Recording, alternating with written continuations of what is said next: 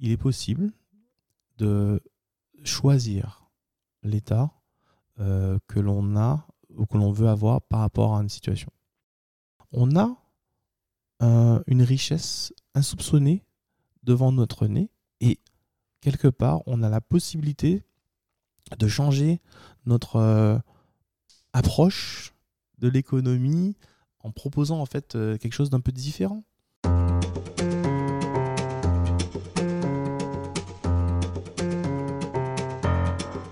Bonjour à tous, je suis Jude Gustave et je suis ravi de vous accueillir sur le second épisode de Hors Zone, le podcast qui décrypte les petites réussites et les grands succès.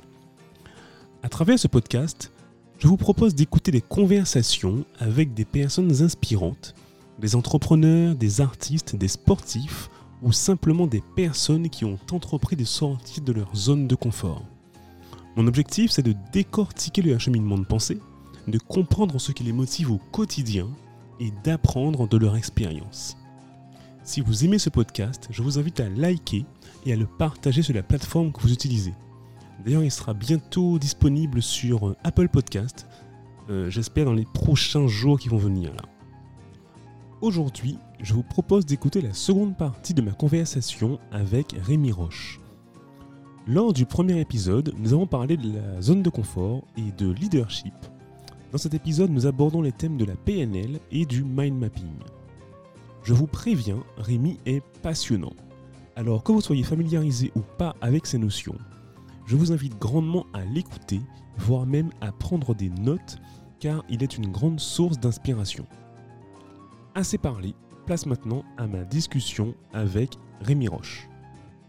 Alors, la programmation Voilà. neurolinguistique Déjà, est un outil euh, qui a été inventé dans les années 70 par John Grinder et Richard Bandler. Ouais. Euh, donc c'était un peu vers Palo Alto, donc tout ce qui était euh, côte ouest américaine.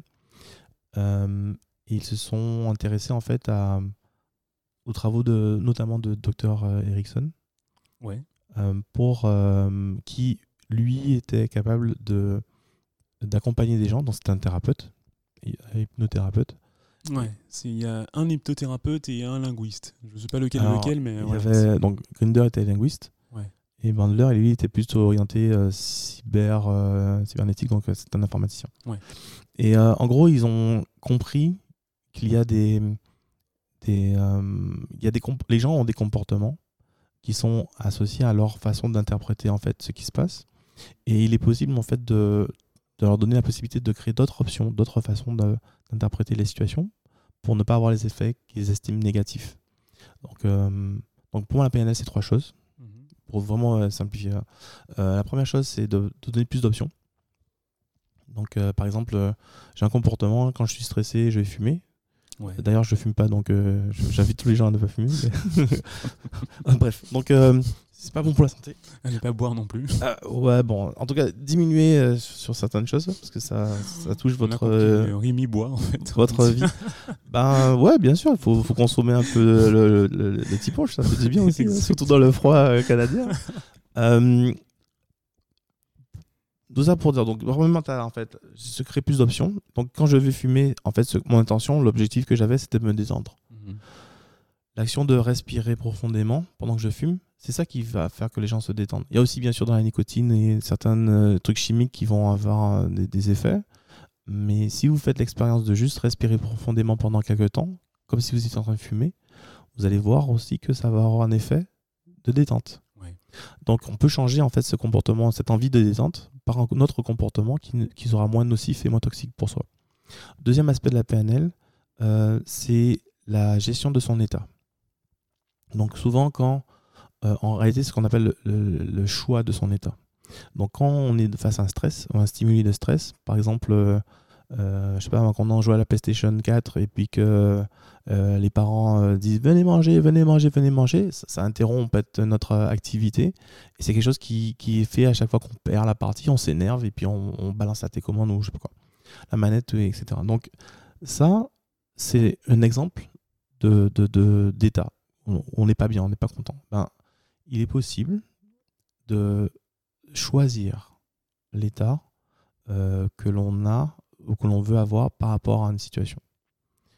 Euh, ce choix, c'est très important. C'est comme, je sais pas si vous avez vu le film After Earth avec Will Smith avec et son fils Mais il est, nul, il est nul ce film, je crois. Alors, beaucoup de gens estiment qu'il est nul. Moi, c'est l'un des films que je préfère D'accord. de Will Smith. Ouais. Les gens, en fait, je- quand je regarde un film, je cherche à, à voir l'intention qu'il y a derrière. Et qu'est-ce quelle est la, la, le- le- la leçon que je peux tirer du film? Une des leçons que j'ai vues, et c'est déjà dans le slogan, c'est que la peur euh, c'est- est un choix. Ouais. La C'est la petite, choix. la petite phrase qui est écrite juste en dessous de- Ouais. du grand titre After Earth. Ouais. La peur est un choix. Quand vous réfléchissez, euh, la situation en fait de peur que vous allez rencontrer euh, est, est réelle? Il y a un risque que vous soyez attaqué ou il y a un risque que vous, que vous fassiez mal. Mais quelle est la différence entre quelqu'un qui a eu plusieurs fois l'expérience de saut en, en- en parachute et quelqu'un qui va sauter la première fois La première fois, il va se dire je vais mourir, il va se mettre une montagne. Mhm. Et donc, il va subir la peur. Et ça va devenir en fait quelque chose qui, va le, qui peut potentiellement le traumatiser. Et il va, il va perdre finalement ce qu'on appelle le choix de son état. Il va subir la situation. Alors que quelqu'un qui a, qui a déjà sauté plusieurs fois, par expérience, il sait qu'il y a un risque, il va sauter, peut-être que son parachute ne va pas s'ouvrir, peut-être qu'il va mourir. Mais il Mais fait il le choix de, de rester lucide et de, et de, de gérer autrement la situation. Et c'est important de penser, c'est pas qu'on va gérer le stress, c'est pas qu'on va gérer en fait son état, parce que gérer, ça veut dire qu'on a une forme de contrôle sur la situation. Alors que en réalité, on n'a pas de contrôle. Quand on saute en parachute, il peut se passer tellement de choses.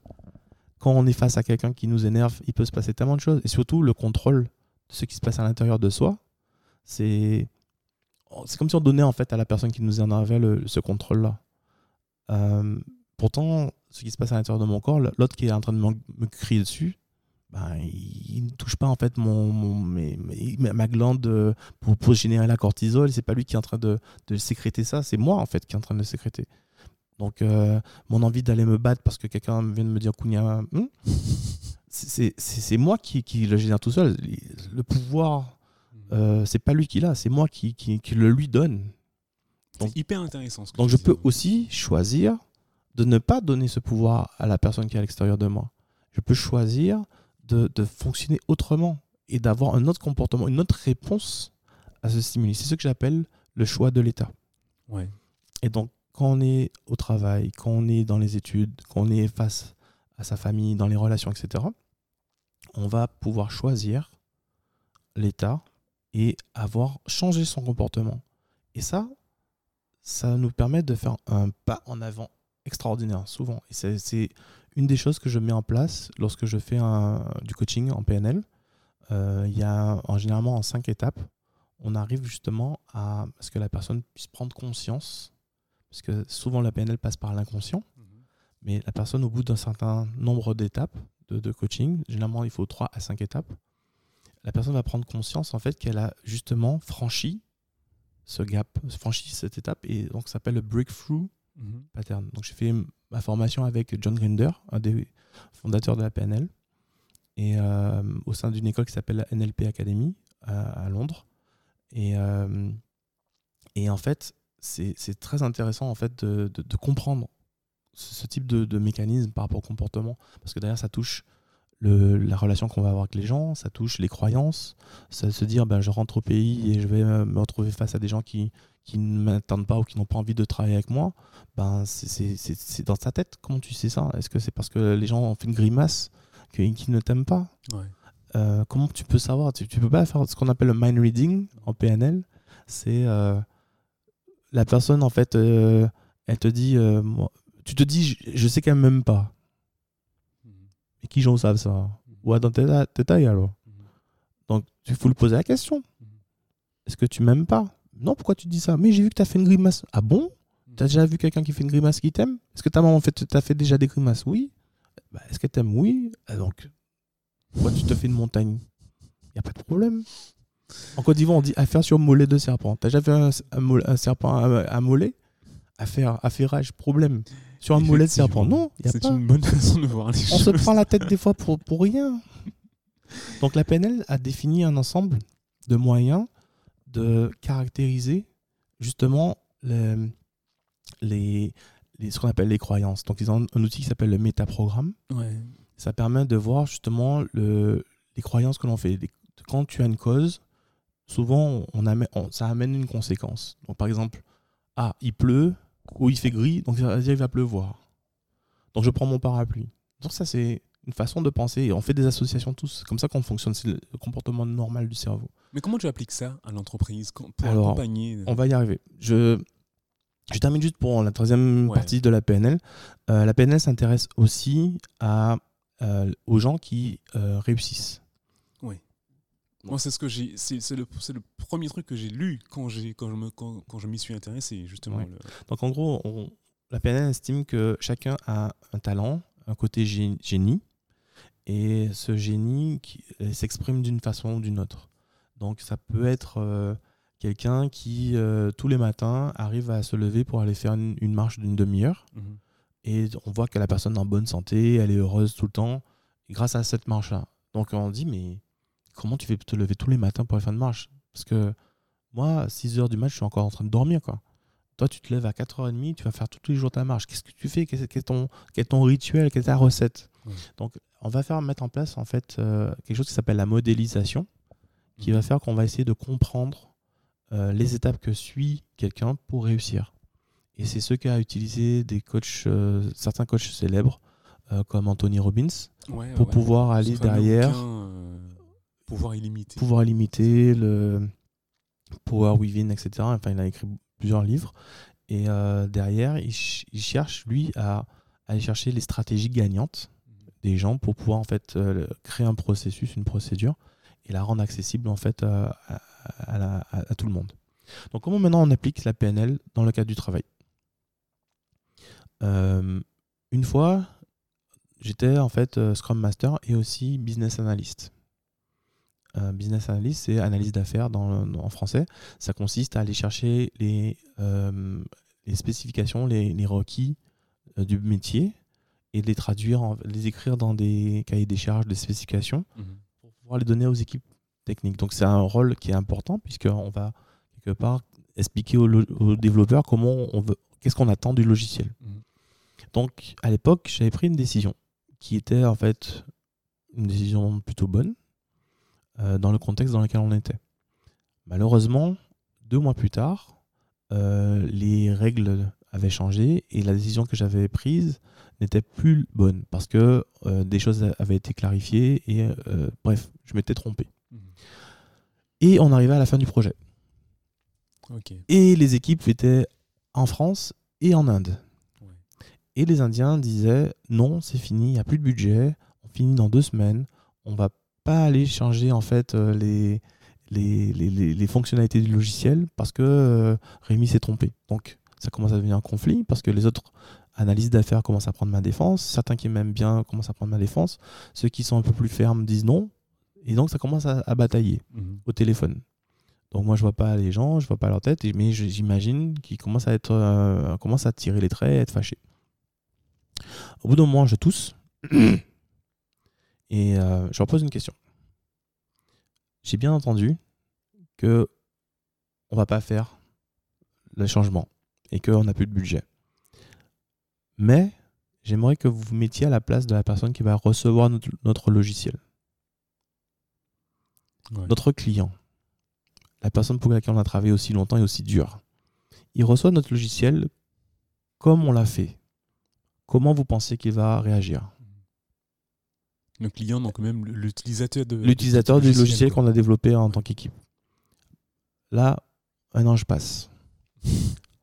Maintenant, suite à la réaction du, du- de notre client, est-ce que vous vous sentez fier de ce qu'il a dit et de ce qu'on aura fait?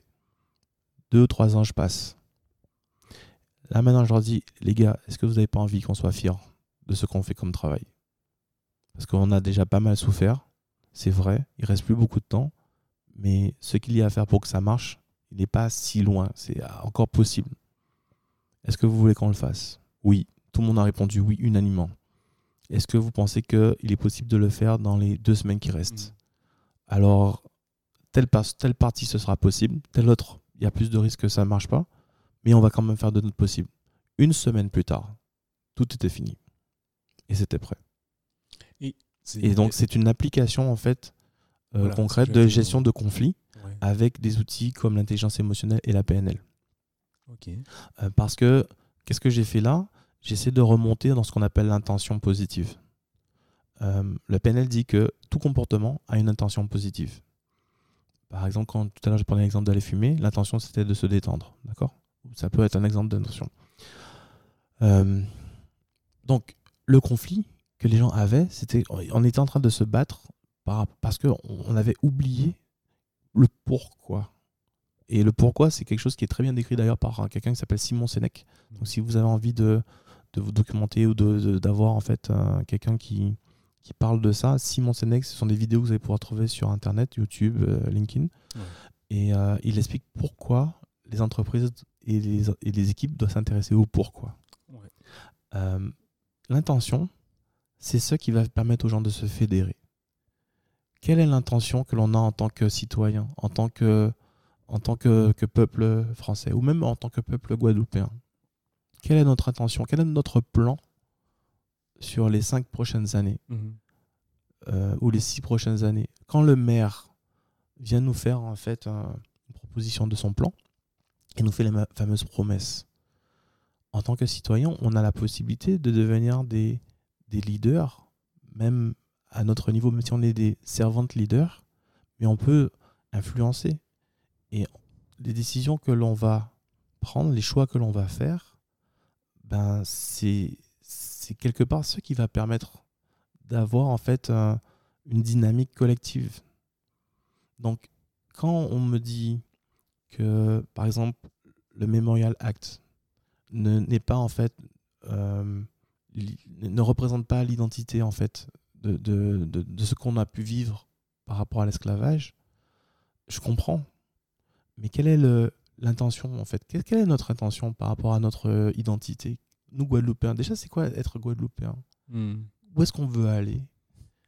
Quel est notre plan dans les cinq prochaines années? Est-ce qu'on veut devenir les meilleurs euh, dans le, je sais pas, dans, dans- on nous, on nous dit le tourisme, mais quand je regarde la diversité, à chaque fois que je viens en Guadeloupe, je suis émerveillé par au moins deux choses la faune, la ah, La, faune, la La faune et faune, la flore. la flore, c'est la première chose, et puis par les gens Ouais. les, les gens que je rencontre sont, sont tous curieux, ils ont tous cette, cette énergie, cette envie en fait de de- de- de- d'apprendre et de, et, de, et de grandir. Donc c'est génial. Maintenant qu'on a dit ça, quel est le plan? Qu'est-ce qui nous fédère? Quand on regarde euh, la Corée du Sud, Mhm. c'est un pays qui n'a pas de ressources minières Mhm. c'est un pays qui n'a pas le pétrole pour pouvoir en fait dire on va devenir une puissance mondiale grâce à nos matières premières. Quelque part, ça ressemble un peu à ce que l'on a en Guadeloupe. Par rapport à, si on fait une comparaison, on a, on a à peu près le même, Ouais, ouais, le même ouais. point commun. Ils ont fait le choix, et c'est ce que dit Idriss Aberkan. Donc Idriss Aberkan, c'est un professeur euh, qui parle de biodiversité, de biomimétisme. Et euh, c'est quelqu'un en fait que je vous invite également à, à découvrir sur euh, les vidéos qu'il met sur Je YouTube. mettrai tout ça dans les références du, du podcast. Il, il parle notamment d'une crevette Ouais. qui est capable de casser la vitre d'un aquarium. Et donc les, les, les scientifiques qui étudient en fait finalement la, la, la faune et la flore s'inspirent de la biodiversité pour pouvoir en fait innover. Et donc cette fameuse crevette, euh, quand elle tape sous l'eau, elle crée une bulle. Et cette bulle lui permet en fait d'accélérer très très vite ses pinces. Et c'est ça qui lui permet après d'aller casser la vitre. Une application qu'ils ont choisi de mettre euh, en place, euh, c'est de construire des bulles autour des sous-marins pour leur permettre d'aller beaucoup plus vite sous l'eau. C'est un exemple. Mais ils étudient aussi euh, les toiles d'araignée et pour créer en fait de nouveaux types de tissus avec des nouvelles propriétés, etc., etc. Et maintenant, quand je reviens sur, à chaque fois que je redécouvre la Guadeloupe, je vois notre richesse, notre patrimoine au niveau de notre biodiversité. Enfin, chaque fois que je suis à l'extérieur de la Guadeloupe, et je suis 99% de mon, 99% de mon temps en dehors de la Guadeloupe, Ouais. je frime en parlant de la cerise acérola. qui est, je sais pas combien de fois, mille fois plus ou six mille fois plus euh, euh, riche en, en vitamine C que le citron. Ouais. Et ça, c'est quelque chose qui pousse chez nous. Ouais. Est-ce que vous avez entendu parler de la surette? La surette, Oui, c'est en fait. Bah, Il y a eu un événement l'autre jour dans- organisé par une association qui s'appelle Résilience, dont je fais partie, euh, qui, a, qui a mis en avant la, la surette. La surette est un fruit qui pousse à l'état sauvage partout en Guadeloupe. Mais il y a des gens qui ont fait des doctorats sur la surette pour pouvoir en démontrer qu'elle a des vertus. Ouais. Il y a des gens qui font du miel avec la surette. Il y a des gens qui font des produits cosmétiques. Donc, tout ça pour dire que on a euh, une richesse insoupçonnée devant notre nez et quelque part, on a la possibilité de changer notre euh, approche de l'économie en proposant en fait euh, quelque chose d'un peu différent. Ouais, mais enfin, ce, que tu disais sur l'intention, en tout cas, j'ai- trouvé ça très très pertinent parce que on peut le,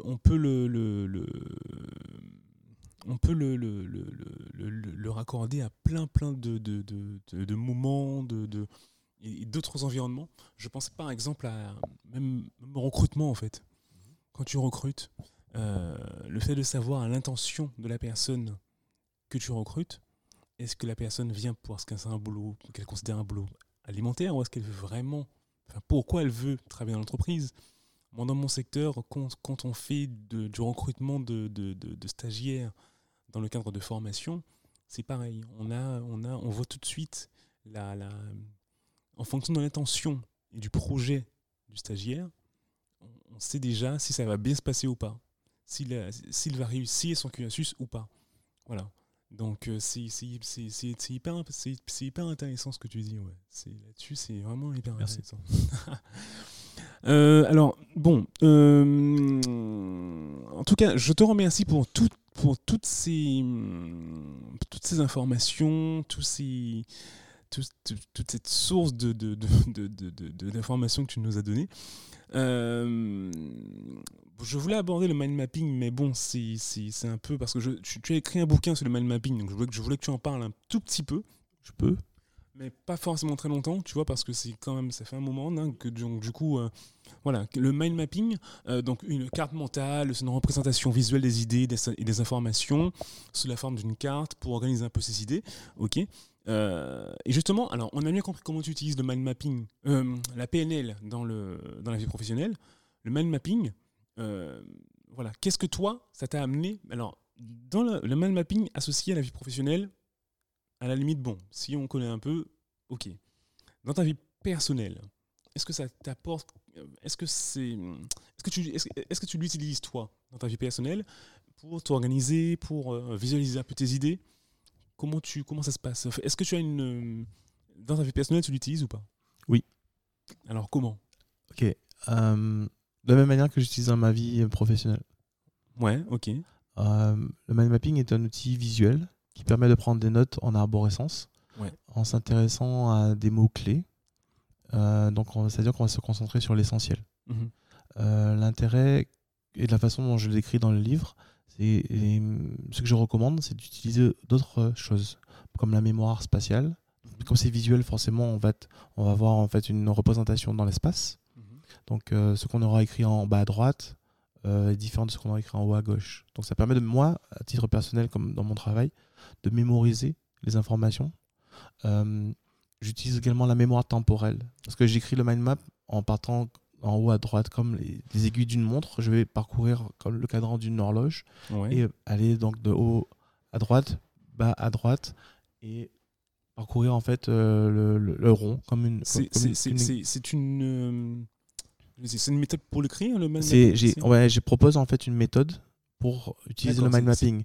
C'est ta, façon de alors. c'est ma façon. J'ai consolidé en fait dans le livre Ok. euh, toute une façon d'aborder le mind mapping de façon très simple. Ouais.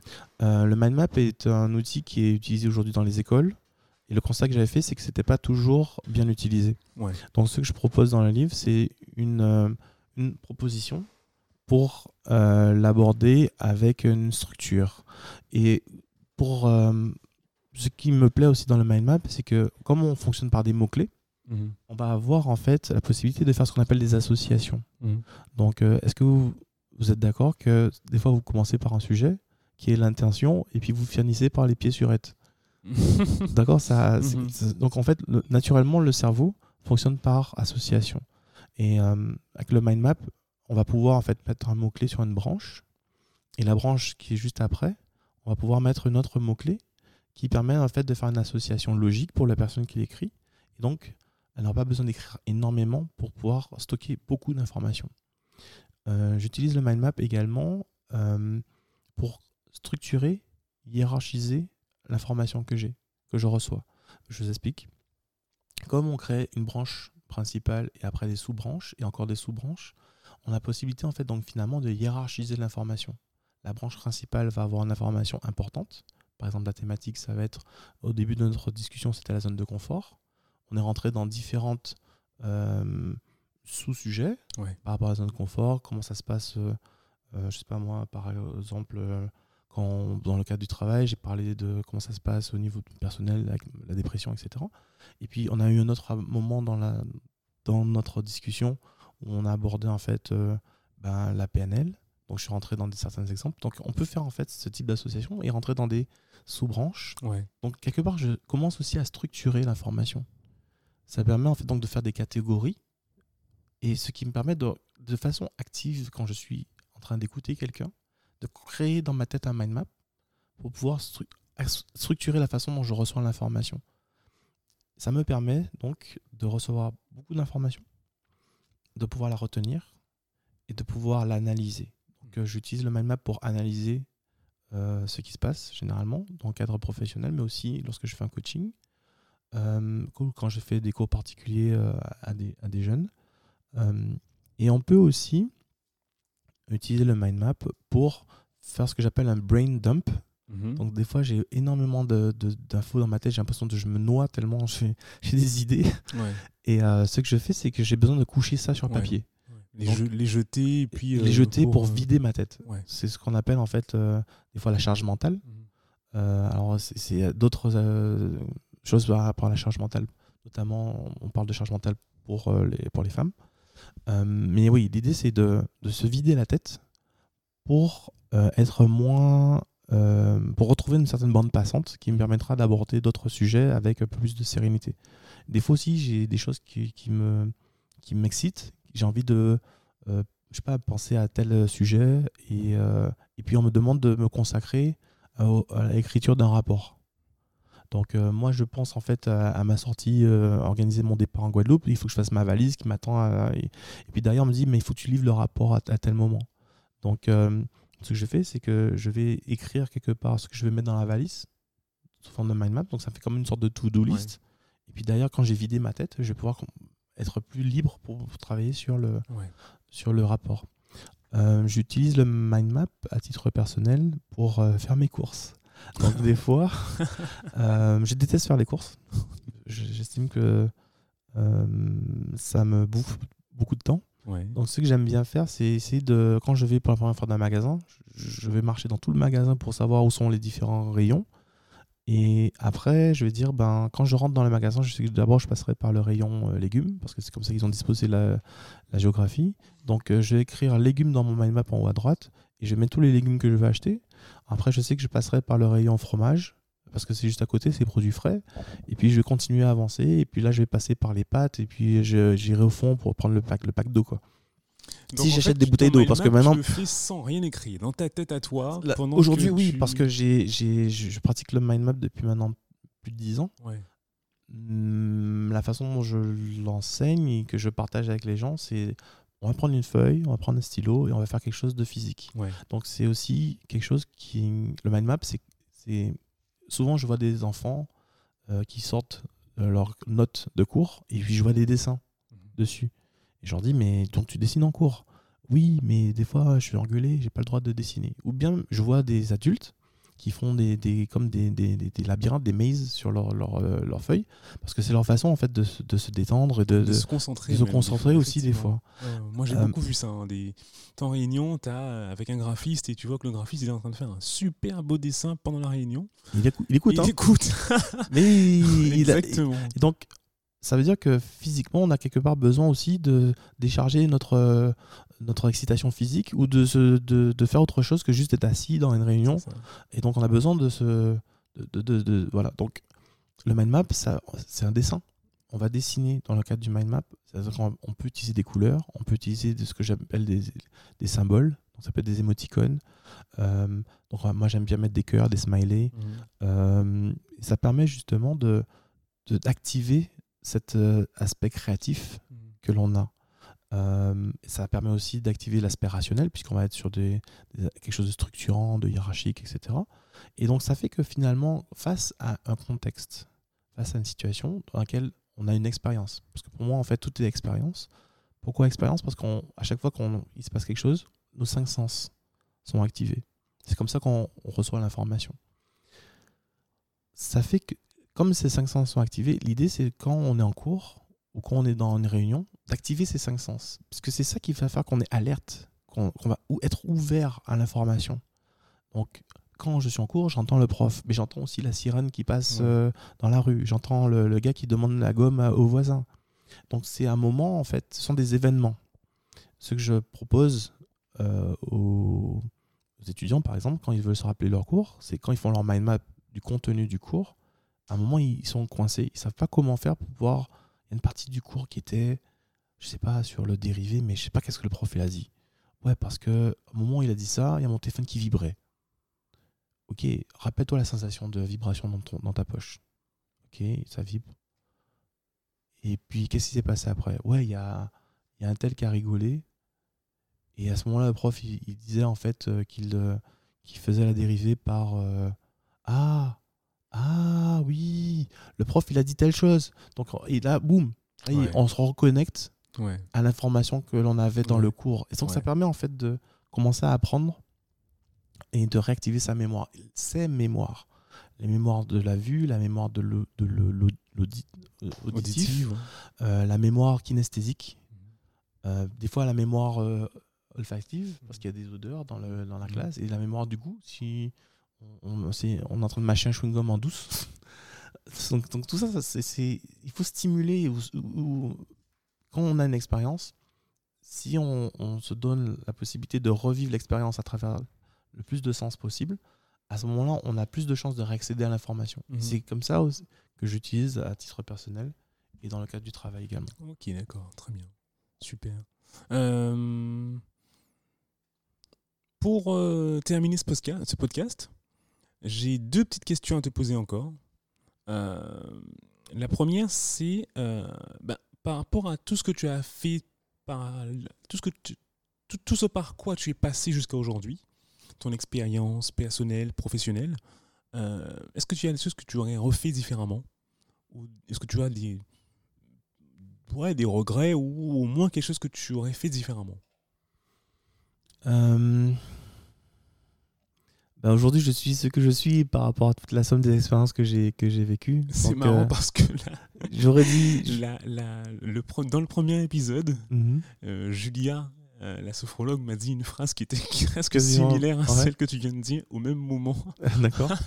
Ouais, je pense que je, je suis ce que je suis par rapport à la, la somme de- de- des Ouais. expériences que j'ai fait.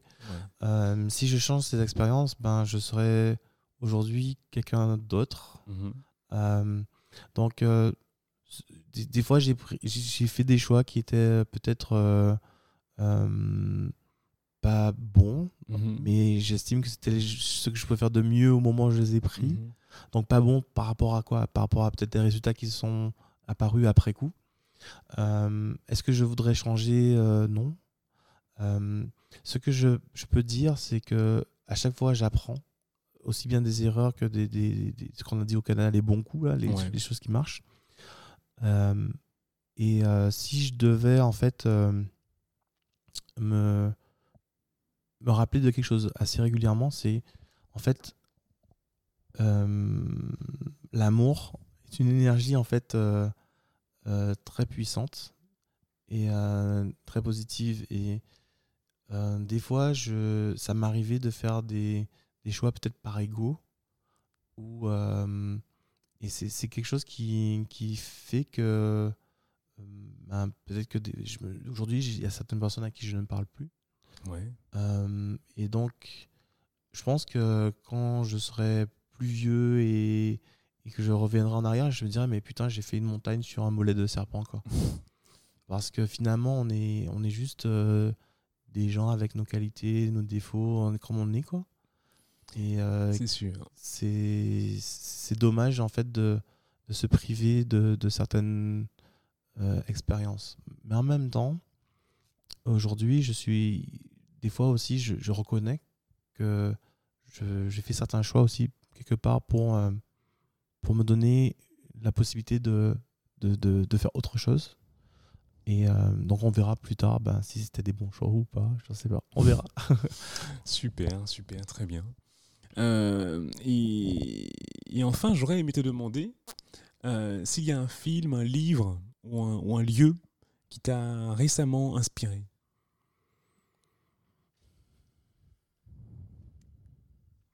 Là, c'est euh, une très bonne question.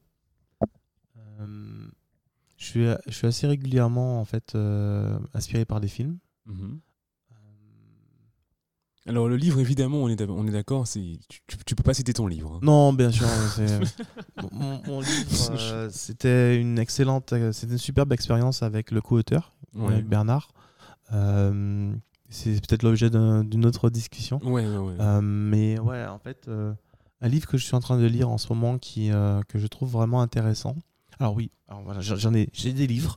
Il y a un livre qui m'a été offert qui s'appelle Qui a piqué mon fromage.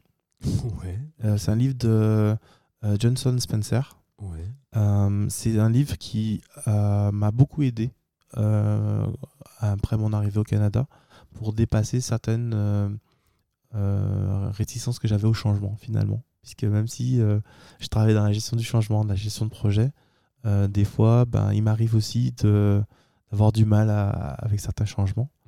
Euh, qui a piqué mon fromage C'est le livre euh, par excellence pour pouvoir revisiter euh, ben, les, les difficultés que des fois que l'on a à changer. Donc je, je recommande vivement Super. ce livre-là. Super, super, super, super référence. Merci beaucoup. Question, parce qu'on ce, ce- n'est jamais une la dernière question. Euh, euh, le retour des forces vives en Guadeloupe, tu reviens quand? Euh, ben, J'espère revenir euh, régulièrement, euh, au moins une fois par an. Mhm. Euh, par contre, j'ai fait le choix de m'installer à Montréal Ouais. pour les prochaines années. Le, mon, mon projet pour, par rapport à la Guadeloupe, c'est de revenir pour pouvoir partager et, et aussi m'enrichir de toutes les expériences que je pourrais avoir. J'ai la chance de pouvoir faire une présentation bientôt au Spot Coworking sur le mind mapping, donc ce sera ce vendredi. Euh, donc ce sera une introduction euh, avec les participants. Euh, lundi, j'aurai également la possibilité de faire une présentation auprès des élèves de prépa du lycée Bainbridge. Super. Donc ça va être un moment important pour moi puisque Et pour eux aussi, et- ben, pour eux aussi, j'espère que ce sera euh, utile et pertinent. Euh, J'ai euh, le proviseur du lycée Bainbridge et, et son équipe qui ont, qui ont été formidables, qui m'ont acc- accueilli aujourd'hui, avec qui j'ai eu des échanges. Donc c'était euh, vraiment euh, une expérience riche. Euh, et, euh, et puis voilà, si j'ai la possibilité de revenir régulièrement pour partager certaines techniques comme la PNL, le mind mapping et puis d'autres choses, puisque Montréal c'est en fait un des pionniers dans l'intelligence artificielle et l'informatique, ben, je serais ravi de venir pour faire ce, genre, ce, ce- ce type de, de- de synergie. Et puis je suis Scrum Master et coach agile, donc euh, il y aura peut-être aussi des besoins à ce niveau-là en Guadeloupe. Donc euh, je serais vraiment content de pouvoir euh, m'imprégner de comment on, travaille en Guadeloupe et euh, partager avec ce que je rencontrerai pour pouvoir, ben, comme on dit, monter, monter le niveau. Eh ben, super, super, très bien. En tout cas, Montréal n'est pas très loin, donc... euh, 4h30, tu peux- c'est ça. 4h40, euh, ouais, Donc, c'est c'est à euh, côté. ouais, ouais, c'est- c'est- tu es plus proche de, de- de la Guadeloupe que, que, que si tu étais à Paris, de toute façon. Donc, C'est vrai. euh, donc voilà, bah super. Mais écoute, je te remercie vraiment beaucoup, Rémi, d'avoir participé à ce podcast. Merci Jude. Pour, Euh, euh, Merci pour ton échange. Ah, euh, dernière chose, si on veut te joindre, Oui. si quelqu'un veut te joindre, te poser des questions, Alors, ben, j'ai mon LinkedIn. Ouais. Euh, on tape Rémi Roche et généralement on tombe sur mon profil. Mhm. Euh, donc c'est, euh, je pense, une façon assez euh, efficace et simple pour pouvoir me retrouver. Et puis, dans le cadre de l'échange qu'on va avoir à travers LinkedIn, ben, peut-être qu'après, on ira plus loin. À ce moment-là, ce sera plus pratique de passer par email ou téléphone. Mais on, on verra après l'échange. D'accord, super, très bien. Mais je te remercie. Et puis ben, je te souhaite bonne fin de vacances déjà, puisque je suis en vacances quand Oui. même. Et puis euh, ben, à bientôt alors. Merci Jude pour euh, cet échange et puis à bientôt. Au revoir. Au revoir. Cette interview est à présent terminée. Merci beaucoup d'avoir passé tout ce temps avec moi. J'espère sincèrement que ça vous a plu et que ça vous donnera envie de vous abonner. Si vous cherchez les références du podcast ou que vous souhaitez me contacter, c'est sur Instagram et Facebook. Vous tapez Horizon Podcast et vous trouverez normalement toutes les infos. Dernière chose, si le podcast vous a plu, likez, commentez et partagez. C'est réellement ce qui va faire décoller le podcast, alors je compte sur vous. Je vous donne donc rendez-vous normalement dans un mois pour le prochain épisode du podcast. D'ici là, prenez soin de vous et de vos proches, surtout en ce moment si particulier. À très bientôt.